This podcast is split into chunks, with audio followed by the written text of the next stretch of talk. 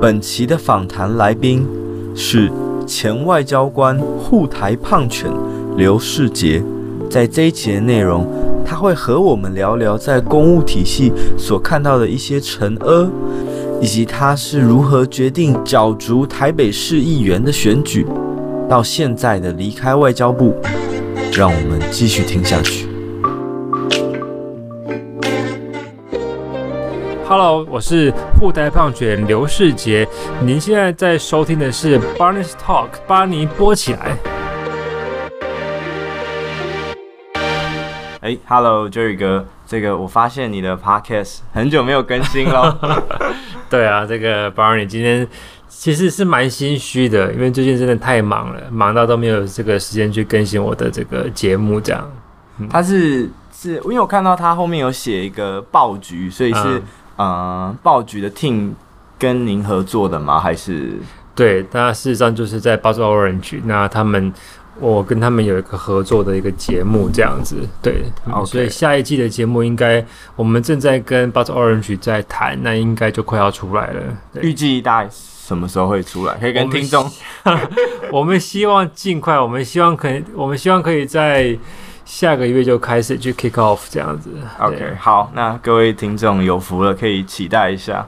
好，我之所以为什么会这样开场呢？是因为我跟呃 Jerry 哥是在一个 Podcast 的线下的活动认识的。嗯，对，然后那时候去参加了一个产品的发表会，这样子。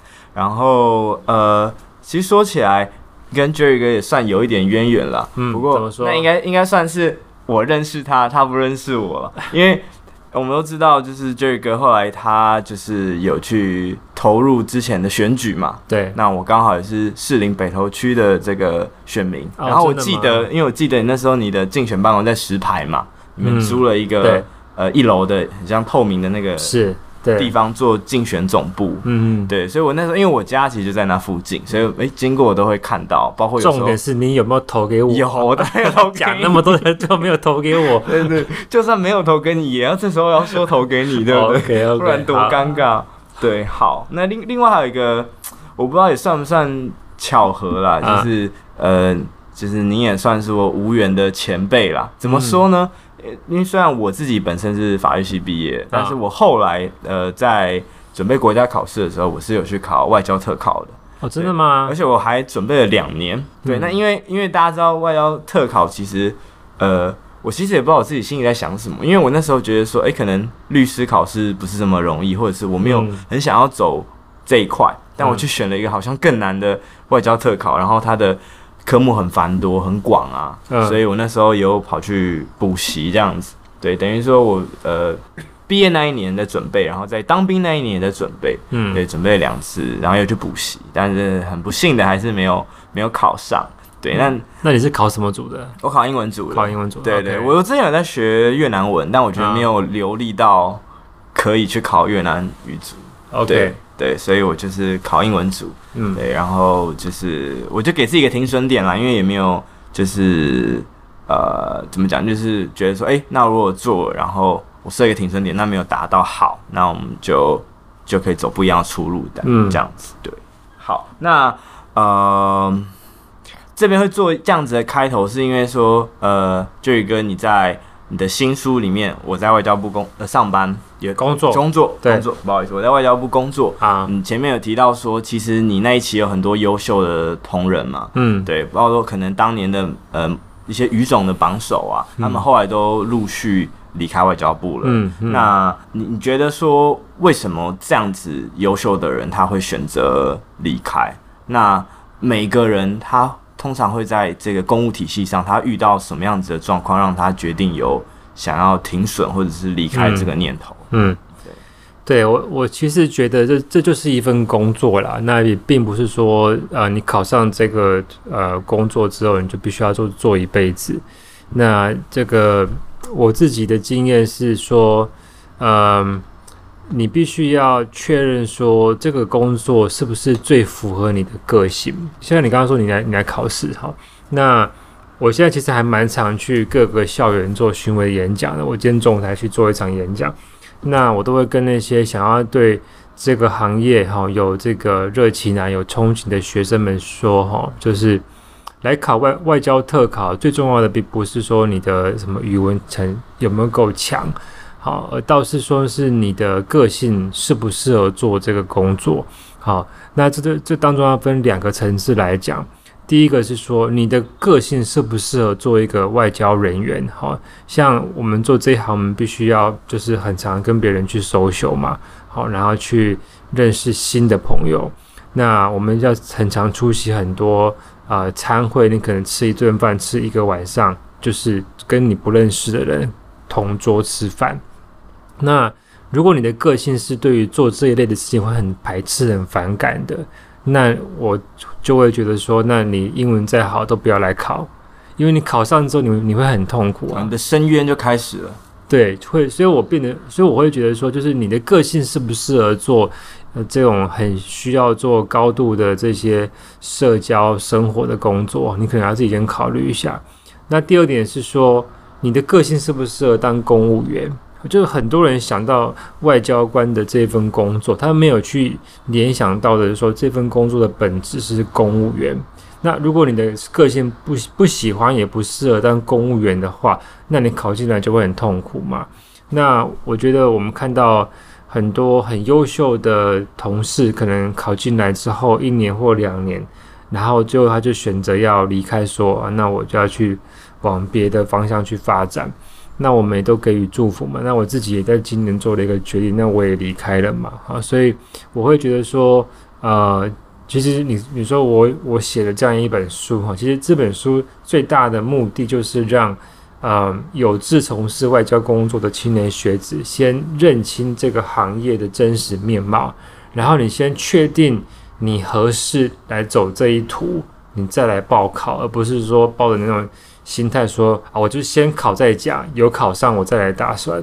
你通常你考上之后，你舍不得放弃嘛，你就你就会开始做下去，但你会觉得说，那如果你发现这个这个东西并不是那个 picture，并不是你本来所想的那个 picture。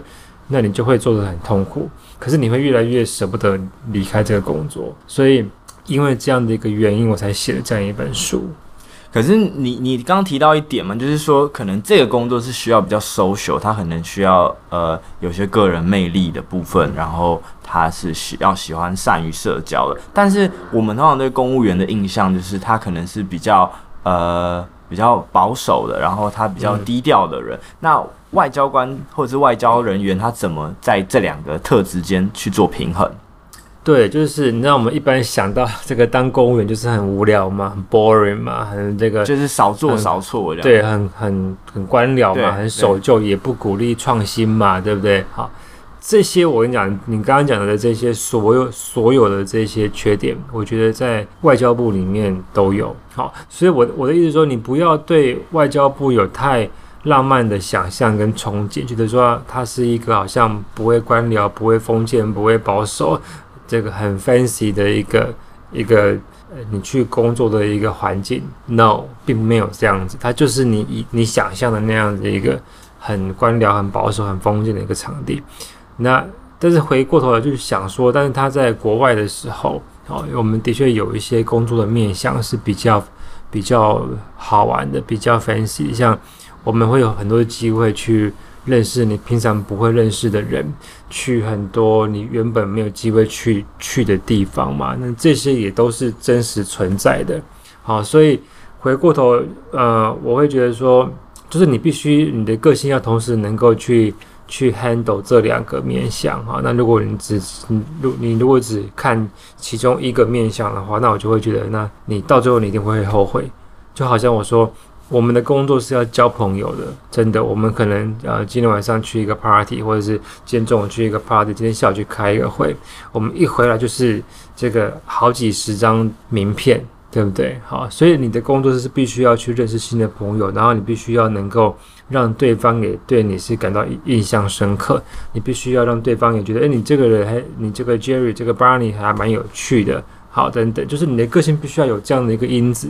那如果你是啊，看到那个这个人你不认识，很陌生，就会啊想要闪躲啊这种，那你就是呢，你也不要来考这一行这样子。但是如果是就基层开始，基层人员刚进去的话，他应该不会这么快接触到这一些呃可能很社交的方面吗？呃，我觉得还还是会会有啦。就是你刚进来，当然你会做很多比较比较基本的工作嘛。嗯、但是你看我们我们啊、呃，可能就要花时间去陪访团啊，哈，去带外宾啊，然后去出席一些呃蛮正式的宴会啦。你必须要有那个能力去去交谈嘛，对不对？所以我在想，其实这些新进的。比较基层啊，比较 junior 的这些同事，其实都通常蛮蛮快的，就就会去理解他这个行业大概是怎么样的一个状况。那我觉得这个行业也没有什么太多时间去让你好像很悠闲的去慢慢适应。嗯、大概你一考进来，一开始工作，他就逼你必须要赶快去上手这样子。因为你在书里面其实有提到两点，我觉得大家就是。呃，有更深刻了解这个职业。第一个就是说你，你你进来，你你要先了解你自己的个性适不适合当公务员，尤其是外外交人员这样子的公务员。嗯、然后第二个，我觉得很震撼的地方是，你说，呃，进来最困难的一件事，反而是找到人生的伴侣。嗯，对。对那呃，你觉得那？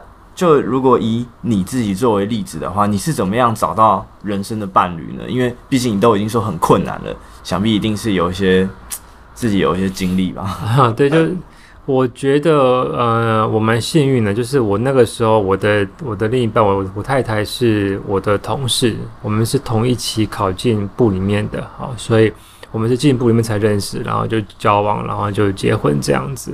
但是我觉得。这个也是我在书里面有特别写的啦，就是你知道吗？如果是一个男性外交官哈，那他的他要带着他的老婆小孩子去国外，可能一般台湾社会的这个民情是比较可以接受的。嗯、但如果是女性外交官，那她要带着老公好小孩去国外，我觉得很，我觉得以台湾现在哈的民的民情来讲，当然我觉得他有在改变。就是很多老公会觉得说，那我为什么要把我的工作牺牲掉、辞掉？我可能我本来在我本来在台北，可能一个月我的收我的收入也不错啊。那我今天为了我呃我的太太要要去国外工作，那我要把我的工作辞掉，我就没有收入了，要每个月跟太太拿零用钱。你知道，就是很多人没有没有办法接受。嗯，好，那所以我觉得，呃，女性外交官哈。他现在的比例也越也越来越高诶，我们现在每一年考进来的同事，大概有一半以上都是女生，所以他们都有这样的一个问题，就是就是说他们他们的另一半必须要能够很务实的理解到他们的太太的工作的性质是大多数的时间都是在国外的，那可能在交往的时候就要先讲清楚，好，不要说在在交往的时候都没讲清楚，结果后来太太太。又结婚，然后他太太要要外派，那就会有点麻烦。而且我们这一行是我们去的国家，我们去的那个点也不尽然是我们可以选择的。好，你不不要说你考这个法文组进来，你以为你可以去巴黎，呃，就就去海地，你知道吗？嗯，所以对对，所以就是说这个行业有很多变数。那你的你的另一半他要不要？跟着你去国外，好，他跟着你去国外，并不一定是去那种很繁很繁华的国家，他可能他跟着你去，啊，去去去海地，去非洲，然后去拉丁美洲，去太平洋的海岛，那那个是不是你们两你们两个人刚开始在交往的时候就有共识的，还是说在当时都没讲清楚？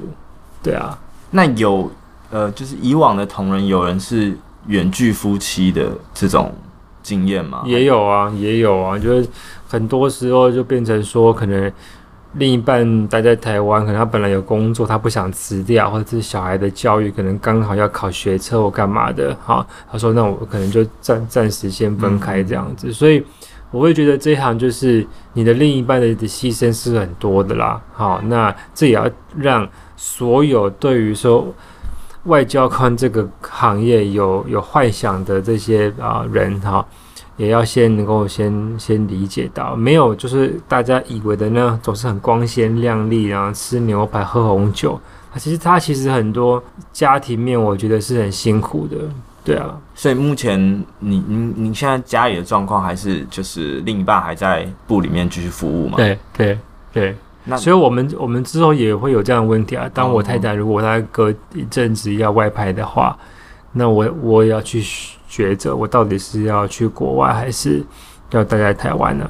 对啊，所以这部分你们还没有一个还没对啊，因为我在刚刚离开，我现在我本来在工作嘛，对啊，对对，嗯，我觉得这确实是很容易让大家呃误会的一个点啦，就是大家可能觉得说，哎，这就是呃外交官的生活就是很光鲜亮丽啊，嗯、或者是说就是呃可以做很多的事情，嗯、但其实还有很多没有看到的面是需要去、嗯、对啊。思考的，是啊，嗯。嗯